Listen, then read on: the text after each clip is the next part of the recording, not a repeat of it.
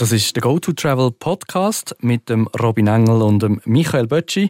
Am Mikrofon der Manuel Welti. Und wir gehen heute zusammen in eine Region, wo bei Herr und Frau Schweizer glaube, recht beliebt ist, Westkanada. Michi, stimmt das oder hat sich das ein bisschen verschoben in den letzten Jahren? Ja, in den letzten zwei Jahren sind nicht so viele auf Westkanada gegangen.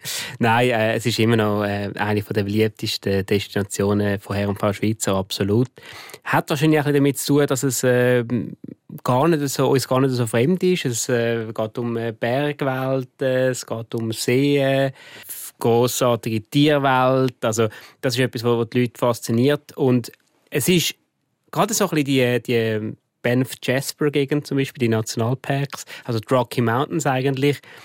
Eben, das sind Berge und, und Bergseen und das kennen wir ja eigentlich. Jetzt können wir meinen, wieso fliege ich jetzt da, weiss nicht wie weit, um das Gleiche zu sehen, wie ich in der Schweiz habe. Aber es ist eben gleich nicht das Gleiche. Es ist alles viel größer, alles viel gigantischer. Man ist nochmal ein äh, nochmal ein bisschen höher als bei uns an gewissen Orten. Und es ist schon, also es ist schon, man hat nicht das Gefühl, also man hat wirklich das Gefühl, die Schweiz ist so ein, ein kleines, ja, eine Miniaturversion davon. Es ist wirklich mega eindrücklich, was man dort sieht. Mhm. Das heisst, Robin, auch die Leute, die dort Ferien machen das haben wir jetzt in den ein, zwei Minuten gehört, das sind Leute, die gerne in der Natur sind, gerne Tiere haben und gerne sich also ein bisschen so haben wie in der Schweiz, aber einfach grösser. Ja, absolut, kann ich voll und ganz beipflichten. Der Punkt ist noch, du hast vorher erwähnt, ja, ähm, dass es so beliebt ist, äh, die Region, hat natürlich auch damit zu tun, dass sie jetzt in den letzten paar Jahren auch sehr, sehr gut erreichbar geworden ist ab der Schweiz. Also, wir haben zahlreiche Direktflüge ab Zürich, der Sommer durch, zumindest mit Edelweiss auf Vancouver, auf Calgary, mehrmals pro Woche. Ähm, der Kanada fliegt auch ähm, seit äh, ja, jetzt vor der Pandemie schon bereits äh, mehrmals pro Woche nach Vancouver ab Zürich nonstop. Also das sind ja eigentlich schon Vorteile oder, oder hat einmal das Ganze sehr, sehr viel einfacher gemacht, äh, anstatt dass man irgendwo muss umsteigen in London, in Amsterdam, in Frankfurt oder sonst irgendwo. Mhm. Aber die Region die ist schon riesig. Also reist man denn dort am besten um oder wie sehen Ferien zu Westkanada aus? Ja, nein, also Umreisen ist schon ganz klar eigentlich ja, die Art und Weise, wie man äh, den Westen von Kanada bereisen. Da gibt es natürlich mehrere Möglichkeiten. Ja, es gibt immer so, ich will sagen, so die drei klassischen äh, Reisearten. Das sind, äh, ja, das ist der klassische Mietwagen, die Mietwagen-Rundreise mit Hotel, mit Lodges, was wirklich zahlreiche lässige Unterkünfte gibt äh, im Westen von Kanada. Dann auf der anderen Seite das Bahn da ähm, sind äh, die Wohnmobil, die Motorhome-Camper ähm, so ein bisschen für die, sag jetzt mal, ein bisschen noch mehr äh, abenteuerliche, vielleicht ein bisschen mehr naturliebende äh, Leute oder, oder, oder ähm, ja, Gäste. Und dann eigentlich der geführte Teil eigentlich eine Gruppenreise in dem Sinne, eine geführte Rundreise und ja, aber eben wie gesagt, man reist eigentlich um ähm, und geht die einzelnen Orte oder die einzelnen Destinationen ja, bereisen. Gruppenreise ist jetzt etwas, was wir eigentlich nie gross angeschaut haben in diesen Episoden, die wir bis jetzt gemacht haben. Das kenne ich jetzt persönlich mehr so von der anderen Richtung, wenn halt eben irgendwo Asien reist oder so. Ähm, ist das fest gefragt zu Kanada? Ja, es ist schon auch gefragt. Es gibt äh, verschiedene Arten von ähm, Reisen. Man stellt sich so die, immer die grossen Busse vor mit den 50 Leuten. Äh, die gibt es auch, selbstverständlich. Es gibt aber in Westkanada auch Kleingruppenrundreisen, wo man vielleicht äh, das 13. oder vielleicht das 15. hoch äh, umeinander reist, was ein bisschen persönlicher ist. Vielmals sind das Leute, die entweder allein reisen und irgendwie einen Anschluss suchen, die gerne in einer Gruppe reisen, oder es gibt auch Leute, die die Sprache nicht können ähm, und sich darum nicht so wohl fühlen, äh, wenn sie selber reisen müssen. Oder halt Leute, die nicht möchten Auto fahren, ähm, weil sie äh, ja, in Nordamerika nie Auto gefahren sind und sich da ein bisschen davor fürchten. Ähm, beim dritten Punkt da kann ich die Angst ein bisschen nehmen, weil äh, es so grausam viel Verkehr, es hat schon Verkehr, aber so grausam viel Verkehr, gerade wenn man es mit der Schweiz vergleicht, hat es dort nicht. Also wenn man in der Schweiz kann Auto fahren kann, man locker in Westkanada umreisen mit dem Mietwagen. Aber ja, es ist schon jemand noch gefragt, das ist so, ja. Okay, und Ausgangspunkt, eben, wir haben es gehört, es gibt viele Direktverbindungen. Kommt denn das auch darauf an, was ich suche, wo ich starte? Also je nachdem, Vancouver oder Calgary, oder ist das eigentlich so ein bisschen Hans Seiri? Ja, also ich würde sagen, es ist jetzt nicht absolut entscheidende Punkt, ob du jetzt in Calgary anfängst oder in Vancouver. Also grundsätzlich sind das die beiden Gateways, die beiden Ausgangspunkte, ähm, sechs für Motorhomes, für Wohnmobil, für Mietwagenrundreisen oder auch für Gruppenreisen. Kommt nicht mega darauf an. Lustigerweise machen die meisten starten in Calgary und hören in Vancouver auf. Da gibt es ja, viele Gründe, oder sind dann wer weiss seit Jahren, was da könnte dahinter sein.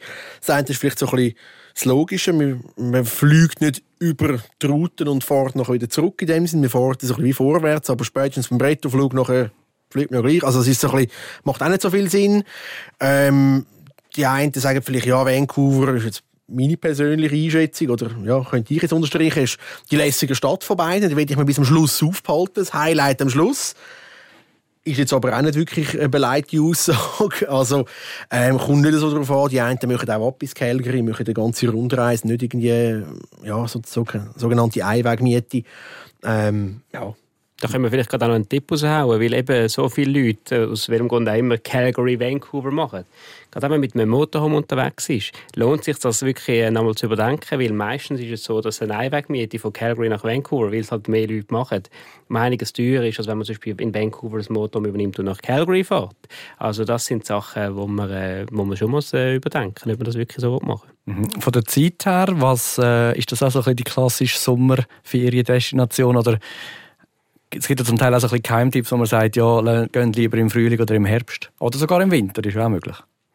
Nein, es ist schon ähm, hauptsächlich eine, Sommerdestination. Also es ist so, dass man, äh, ich würde sagen mal, man kann schon ab Mitte Mai gehen, aber äh, gerade in den Rockies ist es ja so, dass die, die, die kristallblauen Seen, die tiefblauen Seen sind zum Beispiel ein großer Teil von der Rocky Experience.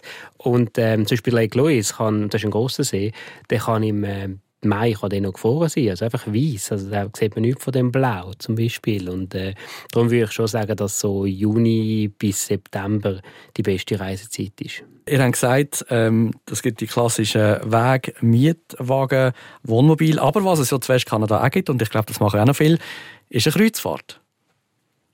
Ja, das ist, ist richtig. Das ist oftmals ähm, ist so ein bisschen das, der Abschluss entweder oder aber vielleicht auch der Kickoff, je nachdem. Also es kommt so ein darauf an.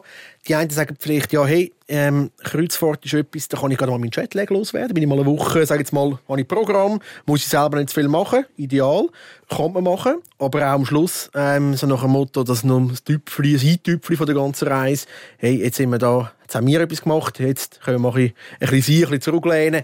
Also entweder oder. Ähm, ja, kann das interpretiert werden. Da gibt es natürlich zahlreiche Möglichkeiten, auch richtig Alaska kaufen. Also wird dann oftmals mit Alaska kombiniert. Muss ich aber vorausschicken, eben, die Kreuzfahrten sind meistens eine Woche eigentlich.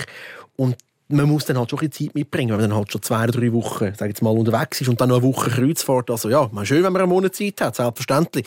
Aber der normale, sag jetzt mal, ja, Schweizer hat meistens eher so zwei bis drei Wochen und dann ist meine persönliche Meinung, finde ich eigentlich, dass ja, fast zielführend, wenn man die Zeit dann auch in der Destination verbringen und wirklich halt das Ganze ein bisschen intensiver geht, bereisen.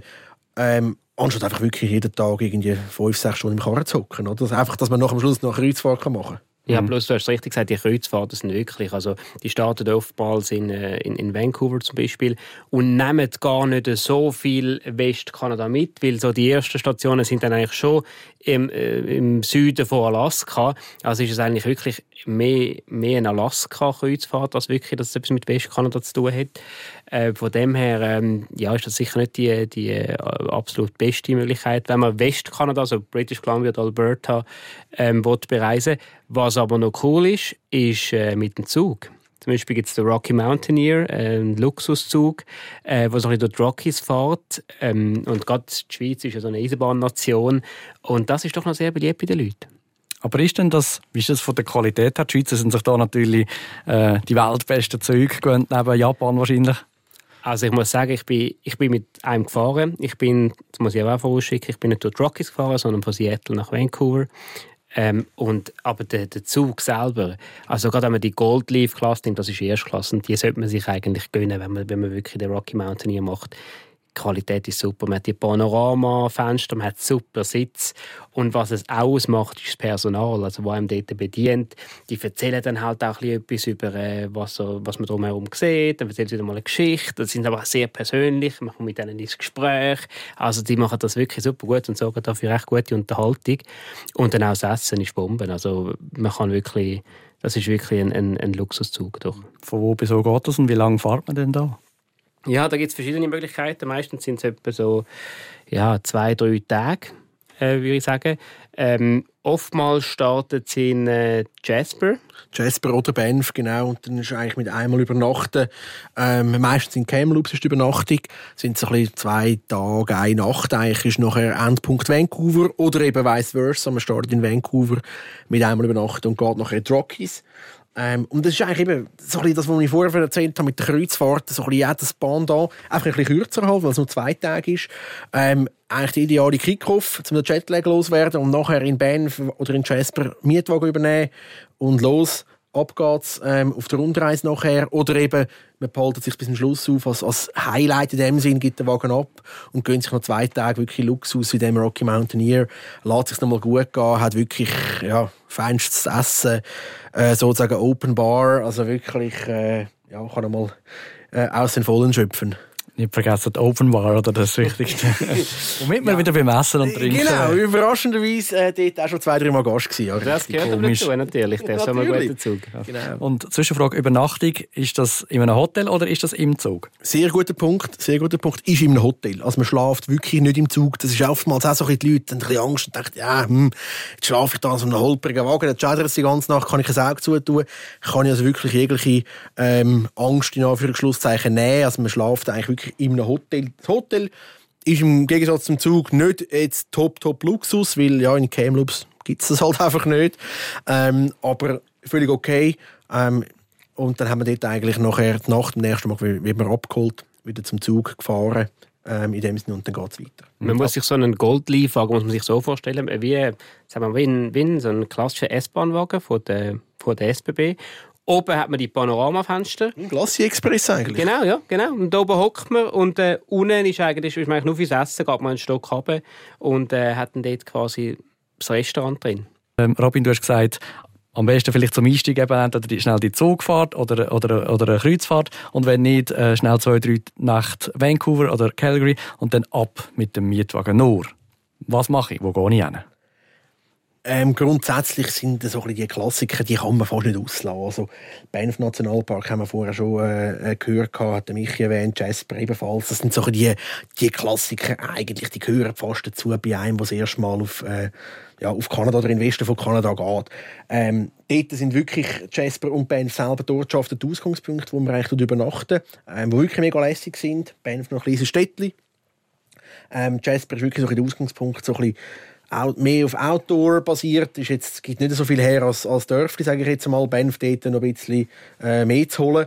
Und nachher eigentlich von dort aus macht man die Ausflüge, sechs im Banff National Park, zum Beispiel Richtung Moraine Lake, Emerald Lake, auf äh, Richtung Yoho National Park. Ähm, gibt es zahlreiche Möglichkeiten. Man kann auf den Sulphur Mountain, das ist der Hausberg von Banff selber. Ähm, ja, Hot Springs könnte man machen. Also es gibt wirklich mega viel zu tun eigentlich. Man kann wandern, unzählige Wanderwege. Ähm, ja, eigentlich schon fast am, am Ortsrand, wenn man so will. Ähm, oder aber eben, man nimmt das Auto, fährt, äh, fährt ein paar Minuten ähm, und hat dort wirklich eigentlich den ganzen Weg nachher von Banff auf Jasper rauf, das ist der sogenannte Icefield Parkway, ähm, in den Rocky Mountains, die Panoramastraße. Zwischen den beiden Nationalparks haben wir unzählige Seen, wo man links abbiegen, rechts abbiegen, sich die Stops einfach auch lohnen, ja. Mhm. Und dann unterwegs kommt einem sicher das ein oder andere Tier entgegen.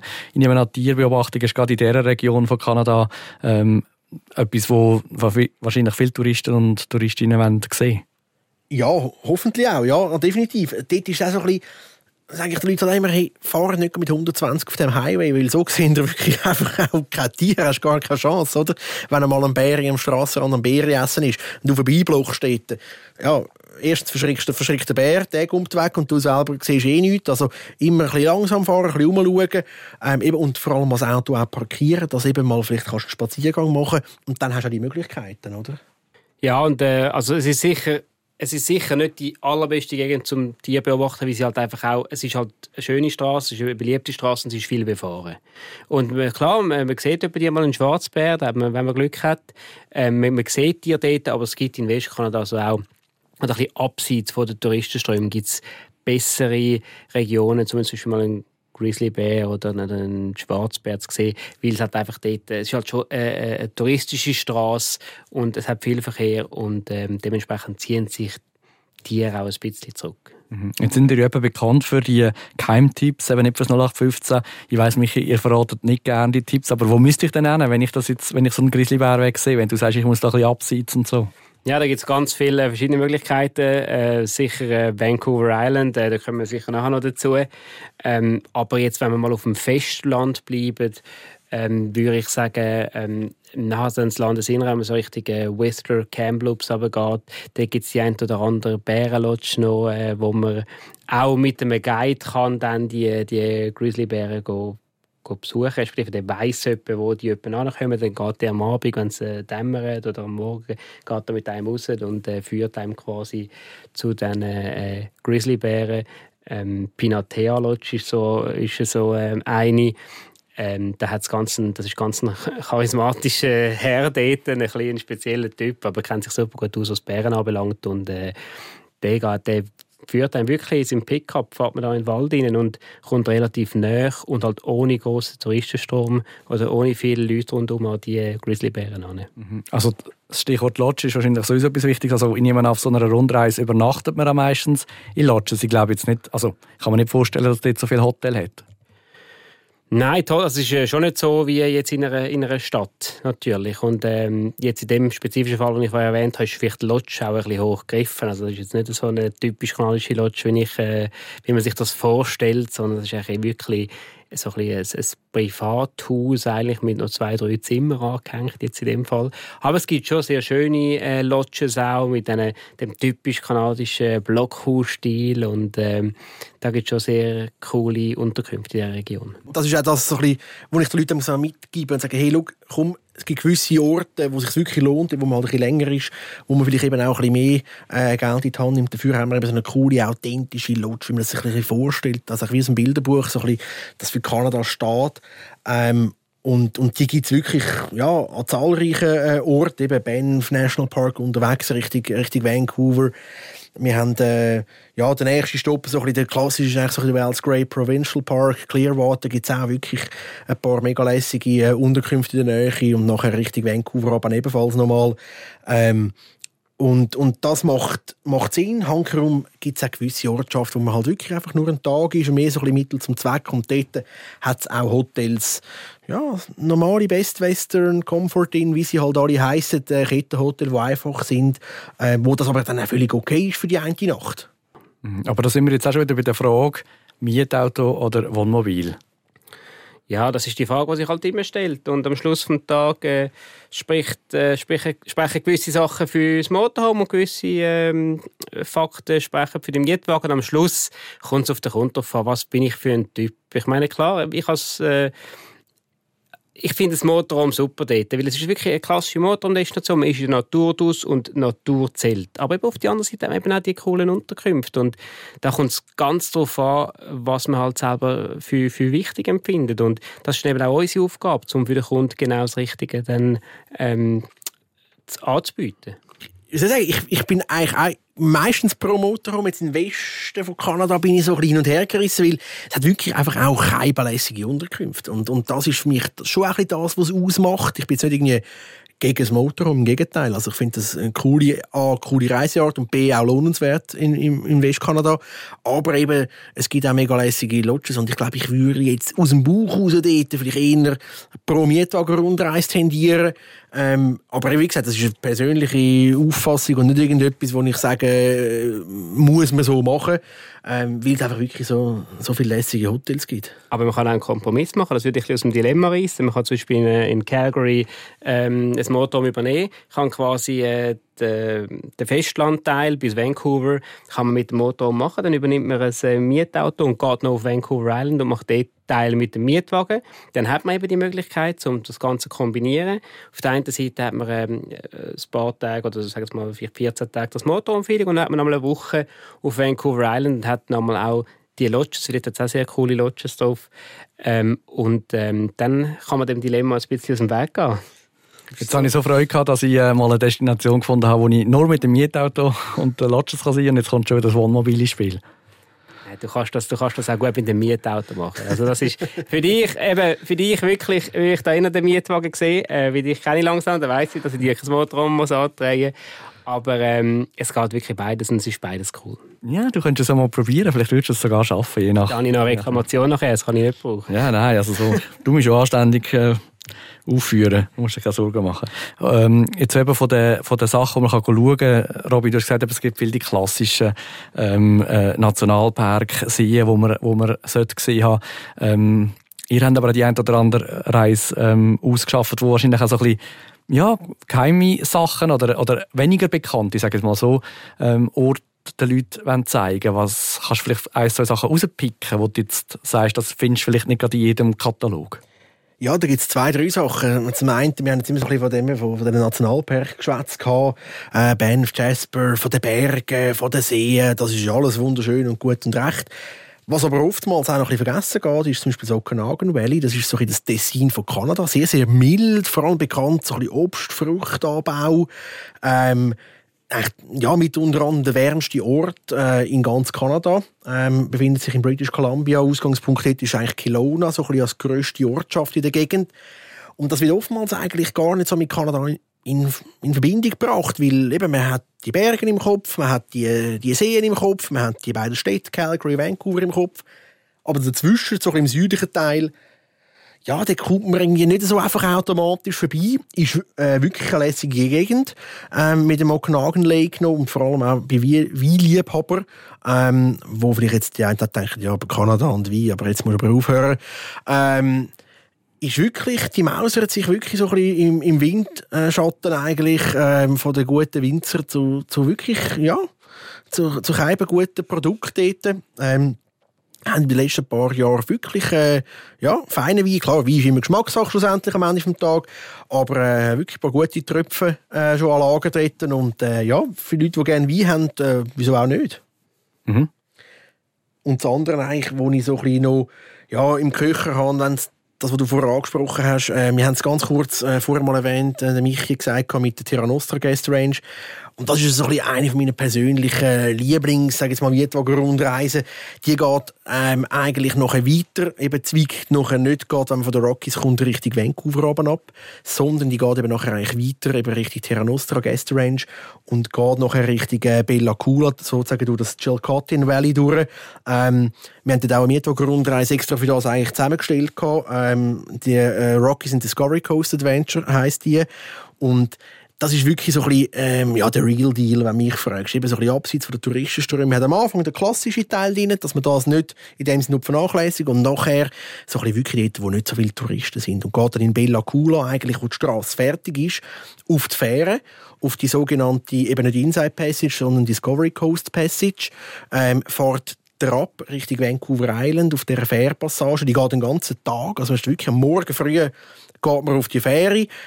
Und die Fähre ist jetzt nicht so ein mega Ding. Also, je nach, sag jetzt mal, Saison, teilweise, ich weiss noch, vor ein paar Jahren ist die so ein bisschen, ja, hat die Größe von der Horgen Fähre. Also wirklich sehr, sehr überschaubar.